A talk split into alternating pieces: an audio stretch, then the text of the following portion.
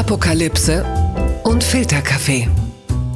Die frisch gebrühten Schlagzeilen des Tages. Mit Mickey Beisenherz. Einen wunderschönen Mittwochmorgen und herzlich willkommen zu Apokalypse und Filterkaffee, das News Omelette. Und auch heute blicken wir ein bisschen auf das, was interessant ist, was ist berichtenswert, was sind die Meldungen und Schlagzeilen des Tages. Und weil das Ganze so bedeutend ist, sitze ich natürlich nicht alleine, sondern bei mir ist die Welt-Chefredakteurin, eine profunde Kennerin des politischen Berlins und jeden Freitag ist sie Kapitänin auf Gabor Steingarts Traumschiff. Was ich eigentlich sagen wollte, ist, guten Morgen, Dagmar. Dagmar Rosenfeld. Was für eine Begrüßung. Guten Morgen, Miki. Das ist mir sehr leicht gefallen. Hast du gehört, Gianni Infantino hat Corona, äh, der FIFA-Chef, vermutlich weil es gratis war, oder? Wer hat im Moment nicht Corona? Das ist eine berechtigte Frage. Tatsächlich wird der Kreis der Leute immer weniger. Das könnte auch ein Indikator dafür sein, dass die berühmte zweite Welle da ist. Hast du dich äh, nochmal prophylaktisch mit Freunden getroffen? Warst du nochmal in deinem Lieblingsrestaurant? Nee, war ich nicht. Ich war auch auf keiner Fetischparty, die in Berlin ja an den Wochenenden Stunden sehr angesagt sind. ähm, aber ich rechne fest damit, dass es in den nächsten Tagen für uns alle enger und wieder heimeliger werden wird. Genau, und das bringt uns direkt hierzu. Die Schlagzeile des Tages. Der Tagesspiegel schreibt, Merkel will harte, aber kurze Corona-Bremse, striktere Kontaktbeschränkungen. Immer wahrscheinlicher, der Kanzlerin gehen die bisherigen Verbote und Regelungen nicht weit genug. Heute steht das nächste Treffen mit den Ländern an. Wer will was? Ja, äh, heute ist, glaube ich, ein ganz entscheidender Tag äh, für Deutschland, denn wir werden sehen, wie wir innerhalb der nächsten Wochen leben werden. Es, ähm, hier im Tagesspiegel wird ja auch äh, versucht aufzuzeigen, was zum Beispiel das Kanzleramt will. Also da heißt es, die Kontaktregeln sollen verschärft werden, Kneipen und Restaurants geschlossen sowie der Sport- und Freizeitbereich runtergefahren werden. Interessant ist auch, hart vorgehen müsse man in der Gastronomie und bei Veranstaltungen. Ich zitiere auch hier nochmal, demnach sollen ab kommender Woche jegliche Einrichtungen, die dem Vergnügen dienen, vorerst geschlossen werden. Das heißt also, Vapiano und Starbucks haben nichts zu befürchten. Wie, wie positiv blickt blickst du auf diese Schaltkonferenz zwischen Merkel und dem Ministerpräsidenten? Naja, was wir im Moment erleben, ist äh, 50 Shades of Lockdown sozusagen. Mhm. Und die Frage ist eigentlich nur, wie feste die Fesseln angezogen werden. Es gibt ja jetzt mehrere Variationen eines zweiten Lockdowns, den keiner so gerne Lockdown nennen möchte. Ja. Ähm, das eine Szenario ist das, was die Kanzlerin aufgemacht hat. Lockdown. Light haben die Kollegen der Bild das Ganze genannt ähm, wo Gastronomie und Veranstaltungen vor allem runtergefahren mhm. werden sollen. Es gab am Dienstag einen Aufruf der Leopoldina zusammen mit fünf weiteren Forschungsgemeinschaften, ein ganz radikaler, der sagt, wir müssen jetzt sofort runterfahren und massive Kontaktbeschränkungen verhängen. Ja. Also auf ein Viertel der bisherigen Kontakte sollte sich jeder Einzelne reduzieren. Die schließen auch Schulen von der ganzen Nummer nicht aus. Mhm. Sie sagen, auch dort muss runtergefahren werden werden. Also die Klassen halbieren, Unterricht in äh, Staffeln nur noch machen. Also da sieht man, was alles auf dem Tisch ist. Dann gibt es Drosten. Ja. Wie heißt denn der nochmal mit Vornamen? Unser aller Herzensvirologe. Das ist peinlich, wenn man den Vornamen von Drosten nicht weiß, aber den von Streeck. Das ist doch Verdrängung. Damit macht das man ist doch schon klar, in welchem Team man schon steht. ja, genau. Äh, Drosten hat aber auch gesagt, jetzt runterfahren und für mindestens drei Wochen und im Zweifelsfalle immer mal wieder in einen Lockdown reingehen. Mhm. Also die nächsten Wochen und wahrscheinlich Monate werden für uns alle nochmal hart werden. Ja, vor allen Dingen, wie problematisch es sein kann, wenig Kontakt zu anderen Menschen zu haben, sehen wir ja unter anderem auch an Friedrich Merz. Auf den kommen wir gleich noch. Die Frage, die ich mir stelle, also zum einen klar, man verpasst unschönen Begriffen einfach ein neues Wording, dann heißt es plötzlich Wellenbrecher-Shutdown, dann klingt es ja schon fast ein bisschen nach, nach Surfen. Nach großer Freiheit, ja. Ja, ja, total. Ähm, die Frage ist halt nur, wenn ich zum Beispiel höre, dass Restaurants geschlossen werden sollen oder von mir aus auch Theater, das waren ja jetzt nicht die ganz großen. Inzidenztreiber. Also was, womit haben wir es dann hier zu tun? Ist es dann auch mehr Symbolpolitik, weil man den privaten Veranstaltungen nicht näher kommen kann, weil man nicht hinterherkommt? Oder, also das ist ja jetzt, ich glaube, man kann im, im Herbst natürlich auch mal viel deutlicher darüber diskutieren, welche Maßnahmen wirklich sinnvoll sind. Und da muss ich sagen, also speziell was Restaurants und so Theaterveranstaltungen angeht und selbst teilweise bei Schulen, da gibt es ja nun auch nicht wenige anerkannte Experten, die bislang ja nicht gesagt haben, dass das die großen Neuansteckungen gebracht hat. Oder liege ich da jetzt komplett falsch? Ich glaube, es geht darum, ein Gefühl für die Dramatik dieser Situation zu schaffen, mhm. die sich ja so ganz undramatisch ehrlicherweise anfühlt. Genau. Also wir haben auf der einen Seite Gesundheitsämter, die sagen, wir können die Infektionen gar nicht mehr nachverfolgen, also die die weiße Fahne hissen.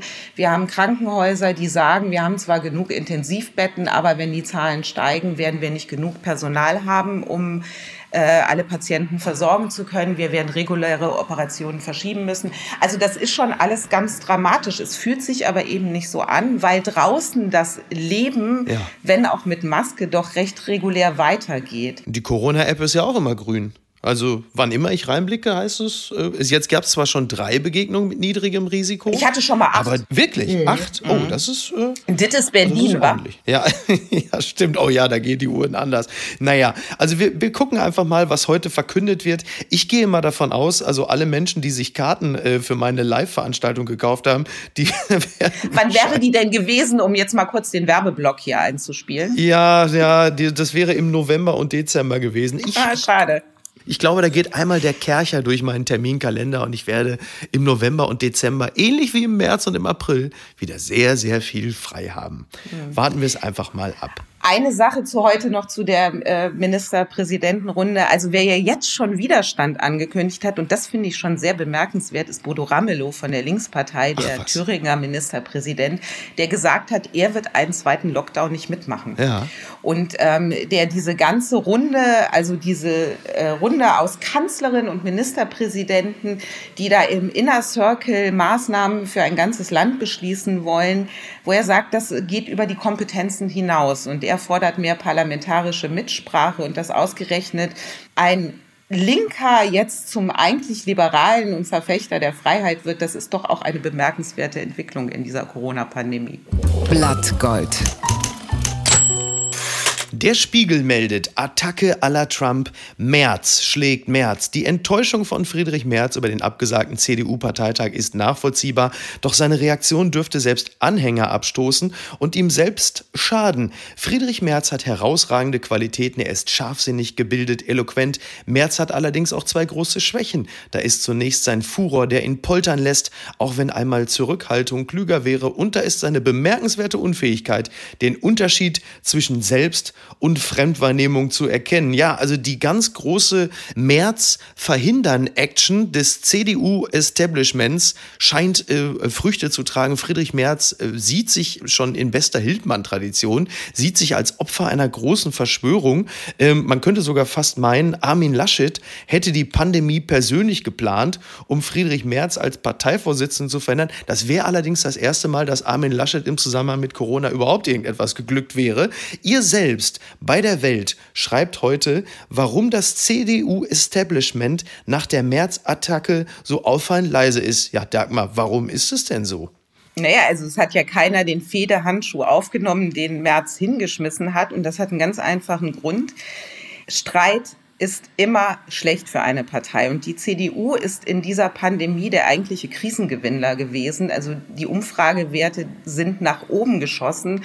Und vor kurzem war Renate Köcher bei der CDU und hat auch so etwas gesagt wie, ihr seid eigentlich ein Selbstläufer im Moment und es ist fast schon egal, wer der nächste Parteivorsitzende wird. Nur ihr müsst eins vermeiden, Streit. Mhm. Und es ist total rührend, wenn man sich jetzt mal anguckt, wie Ralf Brinkhaus zum Beispiel auf die März-Attacke und die die März-Ausfälle reagiert hat.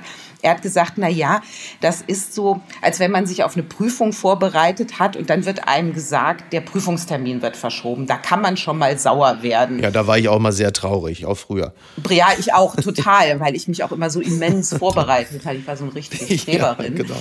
Ähm, und er, er, hat das Wort sauer genommen. Mhm. Und das ist schon so ein bisschen dieses, also Merz, dieses Penela-hafte zu unterstellen, dass einer jetzt mal so lange die Luft anhält, bis er seinen Willen bekommt. Ja. Das ist schon eine sehr große Verharmlosung Verharmlosung. Und auch rührend finde ich Armin Laschet, der gesagt hat, also Merz ist ja von vielen jetzt mit Trump verglichen worden, mit seiner Establishment-Kritik. Mhm.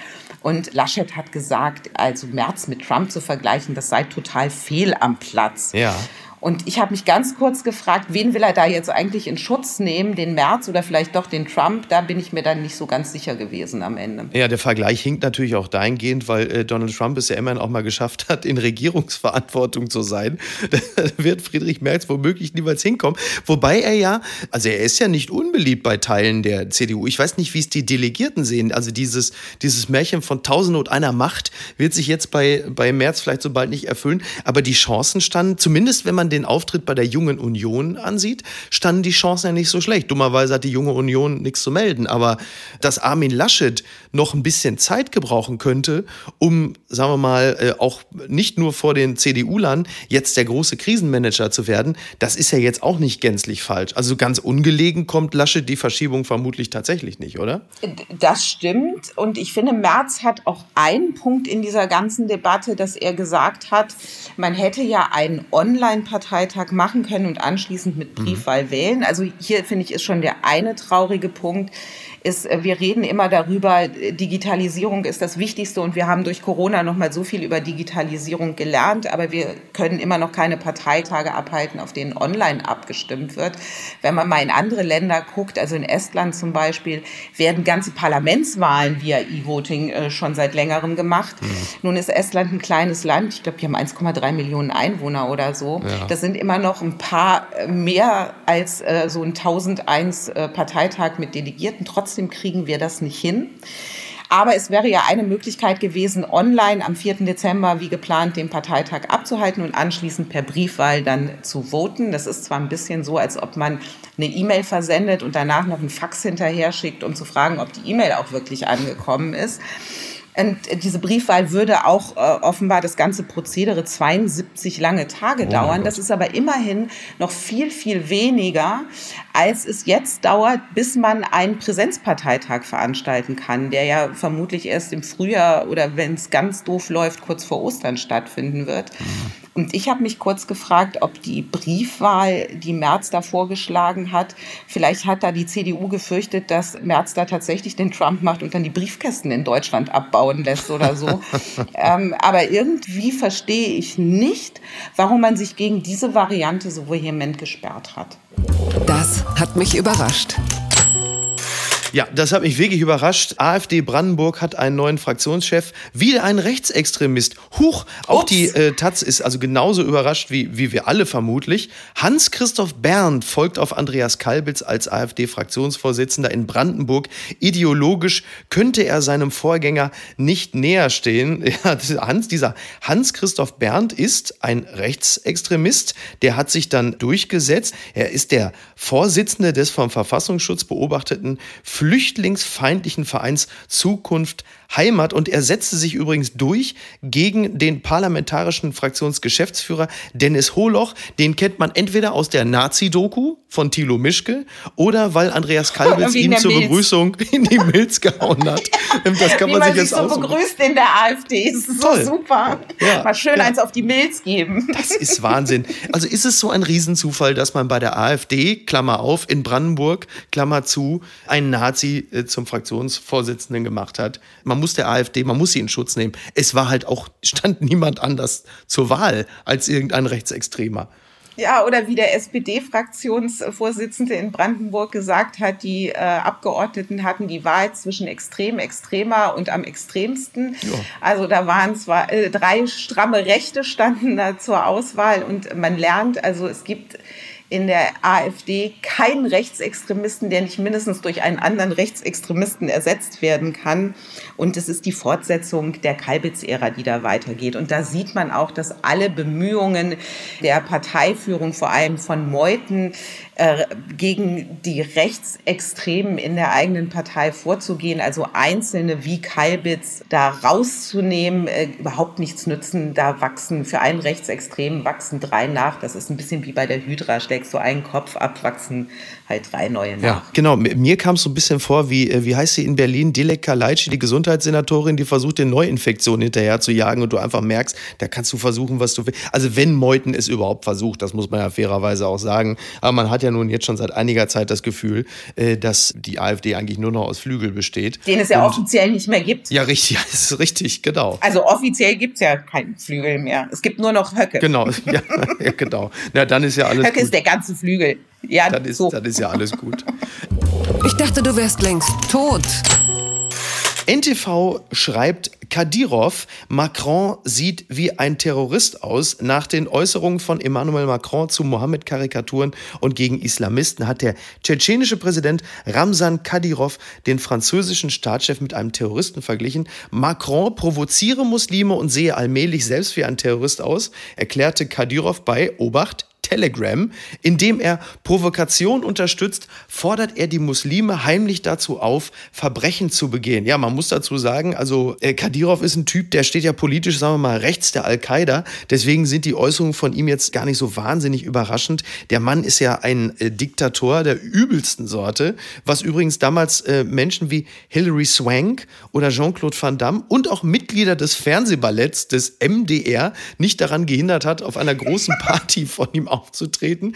Aber das, also im Grunde genommen ja äh, islamistische Attentate äh, nicht nur zu rechtfertigen, sondern fast dazu aufzurufen, wenn auch bei Telegram, ist selbst für so jemanden nochmal eine äh, bemerkenswerte Aussage, finde ich. Absolut, liegt aber im Moment total im Trend. Also Erdogan hat ja einen Tag vorher den Boykott französischer Waren ausgerufen, mhm. ähm, weil äh, er die Kritik von Macron äh, am Islamismus und sein härteres Vorgehen gegen Islamisten äh, den falschen Weg findet. Deswegen dürfen Türken jetzt nichts Französisches mehr kaufen. Ich habe mich da so ein bisschen erinnert, oder ich finde, es wird wieder Zeit für die Freedom Fries. In ganz anderem Kontext damals, es gab ja auch mal einen Boykott in den USA von französischen Waren. Das war 2003, als es äh, um den Einmarsch in den ah, Irak ging die und die Franzosen genau und, so, ne? ja. und die äh, Frankreich das ja äh, weder unterstützt, äh, sich verweigert hat und es auch hart kritisiert hat. Ja. Und da gab es dann diese Aktion Freedom Fries. Fries.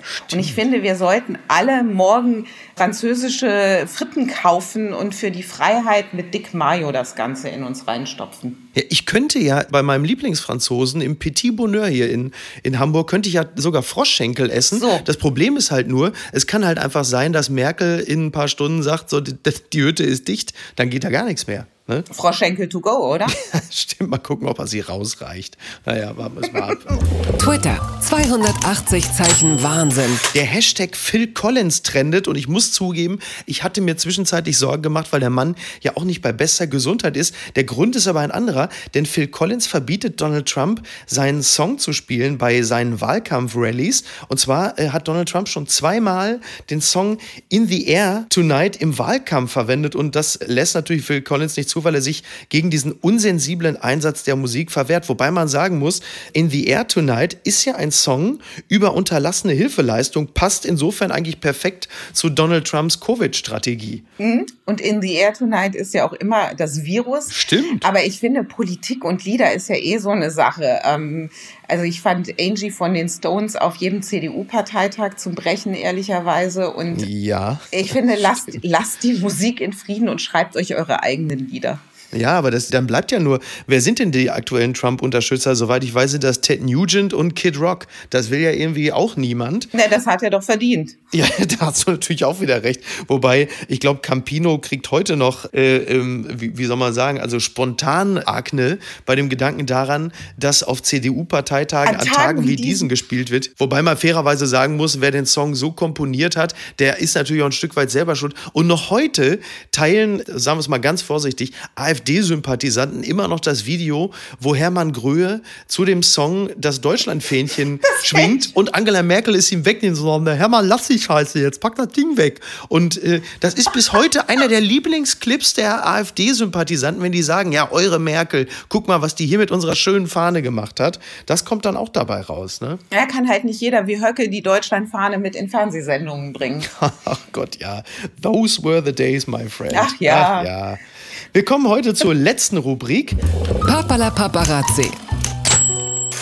Also eins vorweg, ja. Äh, ich sprach am Anfang über Gianni Infantino, jetzt kommt noch was anderes rein. Bushido hat ebenfalls Corona. Jetzt muss man fairerweise sagen, also Menschen, die vor Gericht gegen Arafat Abu Chaka ausgesagt haben, die haben teilweise noch ganz andere gesundheitliche Probleme danach gehabt. Andere böse Zungen sprechen schon vom Infektionsbambi. Sowas würde ich natürlich nie sagen. Viel interessanter ist ja die Meldung vom OK-Magazin. Caro Robens Let's Dance Hammer TV-Sensation nach dem Sommerhaus-Sieg? Fragezeichen. Caro Robens ist ja äh, der weibliche Teil, das muss man manchmal dem einen oder anderen noch dazu sagen, des Pärchens Andreas und Caro Robens, die derzeit noch im Sommerhaus der Stars sitzen und angeblich die Sendung gewinnen. Und jetzt wird spekuliert, ob Caro Robens ihren muskulösen Körper demnächst dann über das Parkett bei Let's Dance schwingen wird. Und Fans der Robens und auch Auswanderer bei Vox, die wollen das natürlich sehen. Das ist ja klar. Du auch. Dagmar. Ich unbedingt auch. Jetzt weiß ich auch endlich, wer die sind. Mit ja. Bodybuilder hast du es dann mir auch endlich verraten. Natürlich weiß ich, wer die sind. Und sie wird dann wahrscheinlich die erste Frau bei Let's Dance sein, die den Mann hochhebt und die Hebefigur sozusagen in andersrum mal macht. Das wäre Stimmt, du hast völlig Schönes. recht. Das ist wirklich ein tolles Bild. Da habe ich mir noch gar keine Gedanken drüber gemacht. Ja, das möchte ich tatsächlich so, sehen. Think Caro Robens, die Massimo Sinato etwas zu schwungvoll anhebt und er einfach in der Disco-Kugel ja. oben landet. Das sind doch Bilder, die wollen wir doch sehen sehen. Siehst du, das Leben hält doch noch was für uns bereit, trotz Corona. Oh, das, ist, das ist wirklich ein wunderbares Schlusswort. Das kann nur von einer professionellen Journalistin und ja auch Moderatorin, denn das machst du freitags ja, kommen. Und ich bedanke mich sehr für diesen äh, schwungvollen Einsatz am heutigen Morgen. Äh, mit dir ist Lockdown Lockdown Light, muss man ja sagen. Mit dir ist Lockdown Light doppelt schön. Dagmar, ich danke dir sehr und komm doch gerne wieder, wenn du magst. Unbedingt. Ich wünsche dir erstmal einen ganz tollen Tag und es war mir ein Fest und eine Ehre. Dankeschön. Mir auch. Mach's gut, bleib gesund und äh, du weißt ja, ne, ab sofort nur noch mit zwei Haushalten oder besser einfach mit niemandem mehr. Für die nächsten Monate. Oh Gott, ist das alles finster. Nein, wir bleiben heiter und gelassen. Wie, wie sagst du immer? Bleiben Sie aufrecht irgendwie. Perfekt. So halten wir es. Also, vielen Dank und mach's gut. Bis denn. Ciao. Tschüss. Die heutige Episode wurde präsentiert von Readly. Apokalypse und Filtercafé ist eine Studio Bummens Produktion mit freundlicher Unterstützung der Florida Entertainment. Redaktion Niki Hassania. Produktion Laura Pohl. Ton und Schnitt Mia Becker und Christian Pfeiffer. Neue Episoden montags, mittwochs und freitags. Überall, wo es Podcasts gibt.